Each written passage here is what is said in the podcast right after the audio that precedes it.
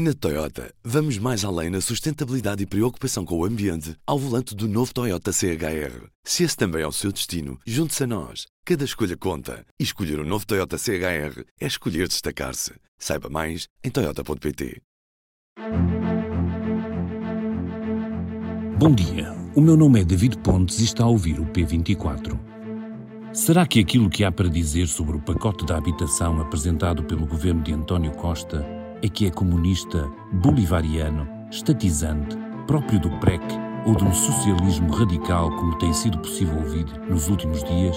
Será isto que está verdadeiramente em causa nas medidas que ainda só conhecemos de forma incompleta ou os termos utilizados refletem a prática política cada vez mais corrente de utilizar a hipérbole para tudo e mais alguma coisa, o que claramente empobrece o debate público e sacrifica, em nome do soundbite, as possibilidades de conseguirem compromissos? De fazer com que das críticas e do debate público possam surgir melhores medidas do que as apresentadas inicialmente pelo governo.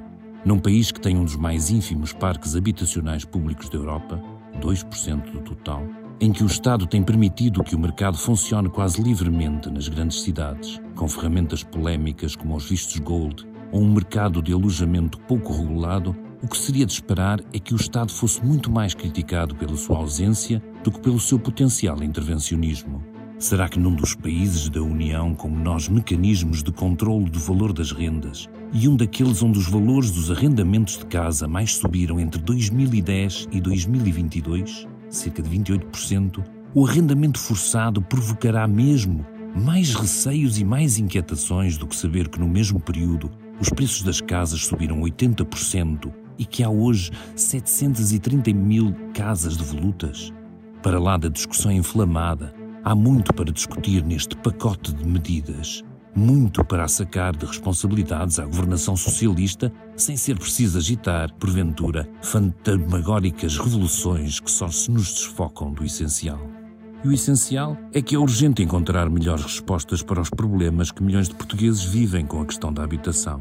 E num problema tão profundo, com causas tão diversas, com implicações tão transversais, é natural que vários interesses entrem em choque, que vários direitos possam concorrer entre si e que seja preciso encontrar os equilíbrios e as respostas que melhor favoreçam as boas soluções. E essas respostas é pouco provável que consigamos encontrar na gritaria e muito mais provável que as possamos obter nas reflexões de especialistas e de gente empenhada no debate como é o caso da constitucionalista Catarina Santos Botelho, da Universidade Católica do Porto, com quem Aline Flor procurou saber um pouco mais do que está em causa quando o direito à habitação choca com o direito à propriedade privada e o que a Constituição pode ter a dizer sobre isto. Tenham um bom dia. O governo anunciou no final da semana passada um conjunto de medidas para resolver a crise na habitação, ou tentar, não é? Que é o pacote mais habitação. Uh, e há já algumas vozes que alegam uma potencial inconstitucionalidade em algumas das medidas, em particular no que toca ao arrendamento compulsivo de casas devolutas, por razões de interesse público. O Presidente da República já veio dizer que este tipo de dúvidas só poderá se colocar concretamente quando tivermos o diploma em mãos. Também partindo deste princípio, poderíamos dar um passo atrás e ouvir uma constitucionalista também sobre quais são os direitos que estão em causa e como é que nós podemos olhar também para eles quando eles estão, entre aspas, uns contra os outros, não é? Como é que podemos equilibrá-los? Portanto, começava por lhe perguntar, professora, o direito à propriedade privada é absoluto, digamos assim, ou, por exemplo, o direito à habitação e outros direitos sociais que também estão consagrados na Constituição, são menores em relação aos direitos mais uh, clássicos, entre aspas? Um, este é um tema bastante complexo, até do ponto de vista mesmo dos direitos fundamentais e da ponderação dos direitos fundamentais. Hoje em dia, nós não podemos dizer, nem as constituições contemporâneas dizem, que os direitos sociais são menos importantes, menos relevantes do que os direitos de liberdade. Isso foi realmente uma realidade, digamos assim, do pós-guerra, em que realmente existia um cisma entre o que eram os direitos de liberdade e os direitos sociais. Uhum. Mais recentemente, e se pensarmos, por exemplo, na, na União Europeia, a lógica tem sido a de não criar esta divisão, tem sido o contrário, tem sido a indivisibilidade entre todos os direitos fundamentais, sejam eles de liberdade ou sejam eles direitos sociais. Uhum. Agora, o curioso é realmente que na Constituição Portuguesa, quer o direito, portanto, fundamental à habitação, quer o direito fundamental à propriedade privada está consagrado também como direito social realmente a localização do direito de propriedade no catálogo de direitos sociais é, é, é, bastante atípica, digamos assim, mas resultou do acordo constitucional que foi, portanto, realizado na altura da elaboração da nossa Constituição pela Constituinte. Uhum. Já agora, o que é que quer dizer isto, de ver o direito de propriedade como um direito social a par do direito à habitação? nós poderíamos dizer, então, se a Constituição Portuguesa divide os direitos fundamentais em direitos de liberdade e os direitos sociais, isto significa que há uma divisão na Constituição, não quanto ao valor dos direitos, porque todos são fundamentais uhum. e, portanto, todos têm o mesmo nível de dignidade e de importância, mas quanto ao regime, os direitos sociais, como são direitos a prestações e que vão necessitar de uma intervenção do Estado, têm um regime distinto mas uh, o Tribunal Constitucional já disse que, apesar de, por exemplo, do direito à propriedade privada estar consagrado no catálogo de direitos sociais, ele beneficia do regime também dos outros direitos, porque é considerado um direito fundamental de natureza análoga. Mas com um exemplo muito concreto, a Constituição Portuguesa é tão garantista quanto a estes direitos, tem um dos maiores catálogos do mundo de direitos sociais, que termos normas que são normas com pouca densidade, que significa que nós olhamos para ela e não conseguimos realmente captar com clareza, uhum. com determinação o que lá está. Por exemplo, artigo 58, número 2, a linha A. Para assegurar o direito ao trabalho, incumbe ao Estado promover a execução de políticas públicas de pleno emprego. Ora bem, uma pessoa que não conheça a Constituição Portuguesa e que leia, de seguida perguntará: então, se eu não tenho um emprego em Portugal, eu posso ir a tribunal exigir esse emprego porque está aqui a dizer que para assegurar o direito ao trabalho incumbe ao Estado criar políticas de pleno emprego. Obviamente que esta norma, não, apesar de ser uma norma vinculativa, portanto, o Estado podendo, tem de criar estas políticas, não é uma norma sindicável em tribunal. E nesse sentido é que eu dizia que não são os direitos sociais em si, mas algumas dimensões dos direitos sociais não são imediatamente exigíveis. Uhum. E já agora, pegando nesse exemplo que deu agora da questão do emprego, como é que tem sido no direito à habitação? Como é que se compara com o exemplo que deu agora?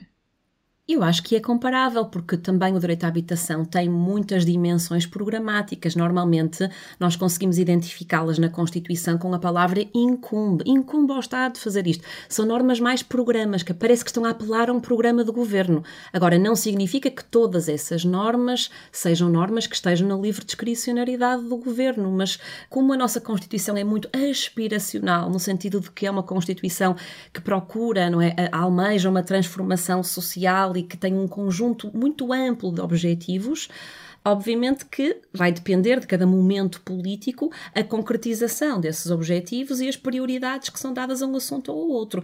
Mas realmente o direito à habitação, muito importante, é um direito fundamental e ele tem tanta importância quanto outros direitos. E o direito à propriedade não é ilimitado e o direito à habitação não é ilimitado. Nenhum direito é ilimitado ou absoluto, se quisermos usar esta, essa expressão. Todos os direitos têm que ser compaginados com os outros direitos fundamentais e em constituições maximalistas como a portuguesa, que tem muitos direitos fundamentais, o problema ainda se agudiza mais.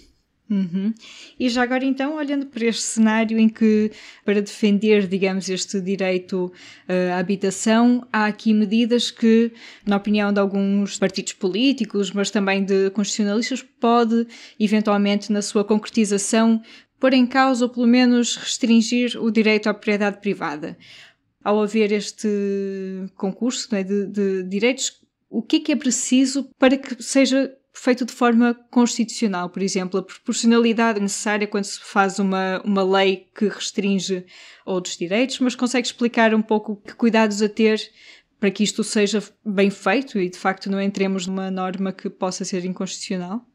Ora bem, realmente é uma questão complexa, porque obviamente que nós estamos sempre a falar de algo, como a Linda muito bem reparava no início, bem, ainda não, não existe ainda a proposta de, de lei do governo, não é? Que irá submeter à Assembleia, pelo que ainda não sabemos muito bem o desenho desta proposta.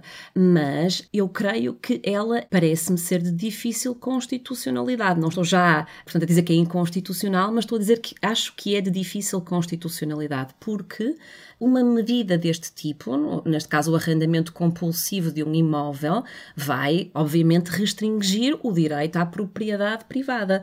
Ora, não é impossível restringir o direito à propriedade privada. O direito à propriedade privada, tal como outros direitos, pode ser restringido, mas as restrições, por imposição constitucional, têm que cumprir determinados requisitos ou determinadas exigências. E aqui o que estaria em causa é a ideia da proporcionalidade. Para uma restrição ao direito à propriedade privada ser proporcional, o que é que a jurisdição constitucional iria aferir? Iria efetuar aquilo que nós chamamos o teste da proporcionalidade, que no fundo é fazer três perguntas e tentando colocar assim muito por miúdos. Uma é saber se esta medida é adequada e idónea ao objetivo, que é aumentar a habitação ou garantir o direito à habitação. Parece adequada, parece idónea, aqui não creio que houvesse problema.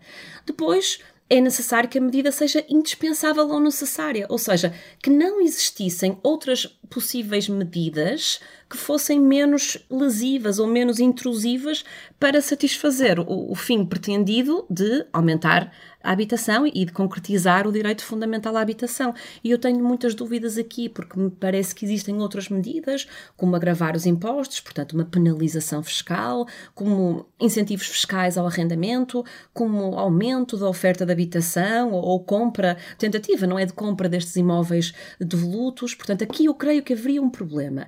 E depois o segundo problema é na última pergunta que se faz no teste da proporcionalidade. E agora já é uma proporcionalidade mais em sentido estrito ou próprio, que é saber qual é que é o custo-benefício? Portanto, aquilo que se perde e aquilo que se ganha. Qual é que é a razoabilidade, a racionalidade da medida proposta? Quais é que são as consequências que esta medida vai produzir? Eu creio que aqui também haverá dificuldades.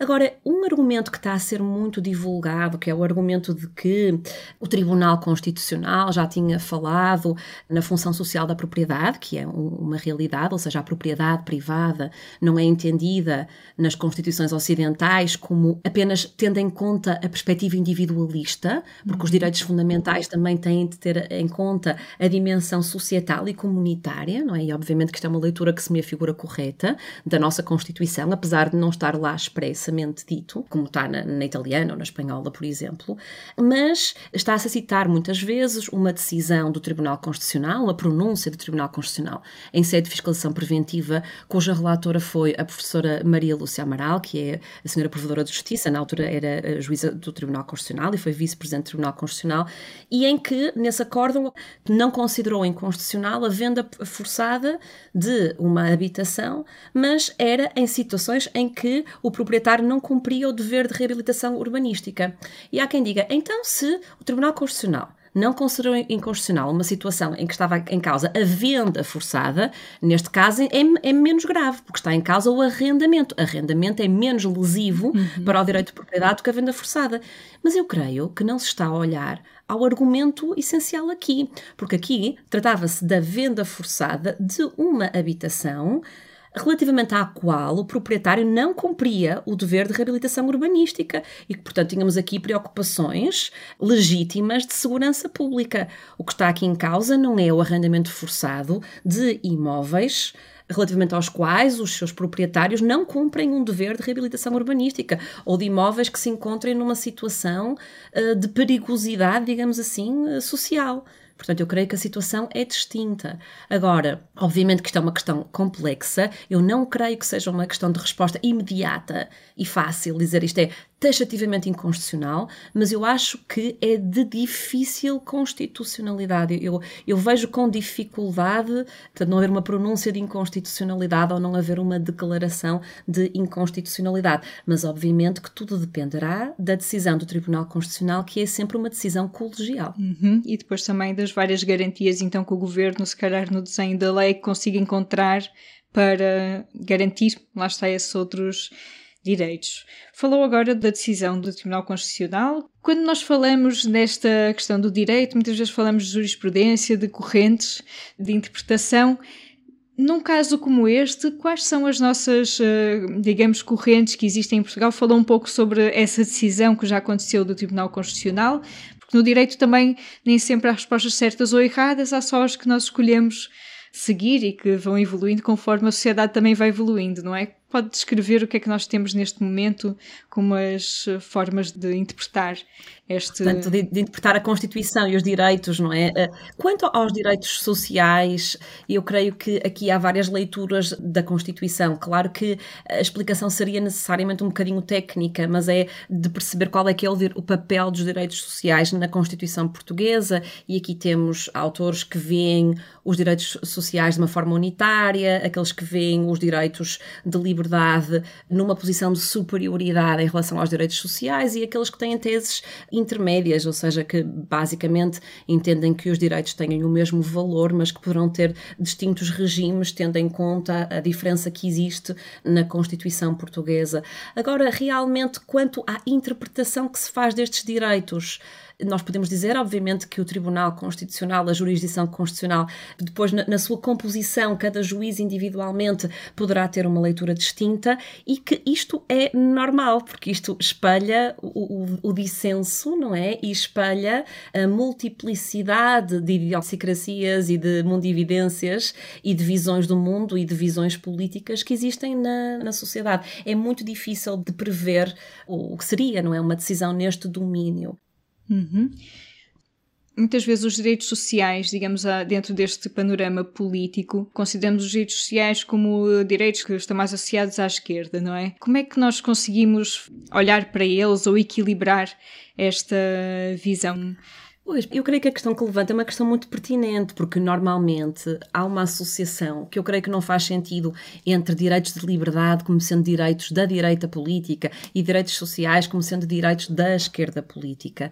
Não faz sentido estarmos a politizar os direitos fundamentais. Isto, obviamente, que a política é muito importante para a promoção dos direitos. Os direitos necessitam da política para serem trazidos à terra e para haver políticas públicas de promoção dos direitos. Mas eu tendo a perspectivar os direitos direitos fundamentais numa perspectiva mais indivisível e em que os direitos de liberdade têm o mesmo valor que os direitos sociais. Os direitos sociais foram mote político quer da esquerda, quer da direita. Não há, não pode haver uma ideia de apropriação política dos direitos sociais como sendo direitos da ideologia A, B ou C, do partido A ou B ou C. Eu não creio que isso seja verdade. Agora, obviamente que diferentes partidos têm diferentes propostas para levar a cabo e para efetivar esses direitos sociais e nós podemos identificar-nos legitimamente mais com umas propostas ou com outras propostas. Mas eu creio que é muito importante enfatizá-lo e até aqui para citar, eu não me recordo as palavras exatas, mas da ideia que o antigo presidente do Comitê Europeu dos Direitos Sociais, eh, Giuseppe Palmisano, quando ele falava dos direitos sociais, ele dizia: os direitos sociais são importantes porque eles são direitos da dignidade da pessoa humana. Eles não são importantes porque eles são os direitos da política A, B ou C. São direitos relevantes, são direitos essenciais essenciais à dignidade da pessoa humana e, portanto, em sociedades desenvolvidas e contemporâneas, os direitos sociais não devem ser perspectivados como caridadezinha ou como assistencialismo, mas sim direitos que derivam da solidariedade, da cidadania, da dignidade humana. E até, dizia o professor Giuseppe Palmisano, numa perspectiva utilitarista ou então pragmática, os direitos sociais também são convenientes, porque os direitos sociais apaziguam o conflito social e por isso os Estados não deverão pensar na promoção dos direitos sociais como um mero luxo dos Estados ricos, mas sim como uma aposta numa melhor sociedade, uma sociedade mais justa e mais solidária. E isto não, não é apenas política, ou creio que não deve ter uma, uma instrumentalização política, mas nós devemos pensar nos direitos sociais como pensamos noutros direitos fundamentais fundamentais. Talvez isso não, não seja ainda uma realidade, porque alguns direitos fundamentais de liberdade surgiram antes de os direitos sociais estarem consagrados nas Constituições. E, portanto, talvez a memória histórica coletiva tenha um peso aqui tão grande que nós temos alguns direitos como entranhados. As eleições também são extremamente caras para um Estado, mas nós temos como entranhados como direitos fundamentais. Eu creio que têm sido uh, efetuados muitos avanços no domínio dos direitos sociais. Tenho a certeza absoluta que não estão ainda no ponto onde deviam estar, mas é importante que os direitos sociais não sejam, e agora para citar um sociólogo argentino que gosto muito, Roberto Gargarella, que não sejam cláusulas dormidas, que são disposições adormecidas, são normas que estão na Constituição e que depois não vão ter aplicabilidade prática nenhuma. É preciso então despertar estes direitos e o modo como se desperta esses direitos é que é realmente aqui o desafio. E, obviamente, lá está, que todos os direitos fundamentais possam conviver sempre numa lógica de proporcionalidade, que isso é, voltando à questão que estava a ser colocada. Também o direito à habitação não é um direito absoluto e esses direitos deverão ser colocados em perspectiva. Agora, não podemos dizer, ah, os direitos de liberdade são mais importantes que os direitos sociais. Os direitos de liberdade é que fundamentam as restrições aos direitos sociais. Isso não é verdade, porque se nós pensarmos, nós arranjamos exemplos, não é, de direitos sociais que restringem direitos de liberdade. Se nós pensarmos, o direito à greve, não é? É o típico direito de liberdade, direito à greve. Mas o direito à greve não é absoluto, tal como todos os direitos não são absolutos, nem é ilimitado. Então nós podemos aceitar que o direito à greve seja limitado, por exemplo, o direito à greve do pessoal de saúde. Aceitamos, não é? Que ele seja limitado através de serviços mínimos que tenham que ser prestados para que o direito à saúde das pessoas não seja colocado em causa. A mesma coisa relativamente, por exemplo, a legislação que impedia as pessoas de fumarem livremente, não é, em espaços fechados, por exemplo, não é? Claro que essa legislação agredia o direito à livre autodeterminação da personalidade de quem gostar de fumar, de poder fumar, mas estava a ser restringido por um direito social, que era o direito à saúde. Portanto, todos os direitos fundamentais, eles restringem-se uns aos outros. Agora, as restrições é que não podem ser tão gravosas, tão gravosas, que coloquem em causa outro direito. E a questão aqui é saber também se isso não sucederá. Se uma restrição deste cariz não coloca em causa o conteúdo essencial daquele direito, é também uma pergunta, ou então, mesmo que se entenda que não coloca em causa o conteúdo essencial daquele direito, será que esta proporcionalidade é garantida ou não. Lá está, não sabemos ainda qual é que é o desenho da medida em concreto e, obviamente, quando soubermos, calhar algumas das inquietações podem não ser válidas, não é? Portanto, isto é só falando em abstrato daquilo que é público até agora. A perspectiva de Catarina Santos Botelho, professora de Direito Constitucional da Universidade Católica Portuguesa. Esta quarta-feira toma posse a Comissão Parlamentar de Inquérito à TAP que terá 17 deputados. Na nossa edição impressa e em público.pt, damos-lhe a conhecer as várias frentes de investigação aos negócios e à gestão da Companhia Aérea Portuguesa e trazemos uma entrevista à deputada do Bloco Mariana Mortágua. Também em destaque, na nossa primeira página, as condenações por corrupção atingiram o número mais baixo dos últimos 16 anos. Na nossa série sobre justiça e corrupção, a jornalista Mariana Oliveira escreve que em 2021 houve apenas 102 condenações por crimes económico-financeiros, menos de metade das condenações que houve em 2019 antes da pandemia. O que é que explica isto numa altura em que as condenações totais, ou seja, incluindo todo o tipo de criminalidade, estão a aumentar? Para ler no público desta quarta-feira. A fechar este P24 é a altura de lembrar que a partilha de contas da Netflix acaba hoje, 22 de fevereiro. Se para si isto significa o fim da relação com a plataforma, deixo-lhe uma alternativa. Em público.pt/tv pode encontrar todos os dias as melhores sugestões daquilo que passa na nossa velha televisão. Fica por aqui mais um P24. Se gostou de ouvir este episódio, siga o podcast nas aplicações habituais para nos ouvir todas as manhãs. A trilha sonora foi composta pela Ana Marques Maia, a introdução é de David Pontes e o episódio foi editado por mim, Aline Flor. Desejo-lhe um bom dia. O público fica no ouvido.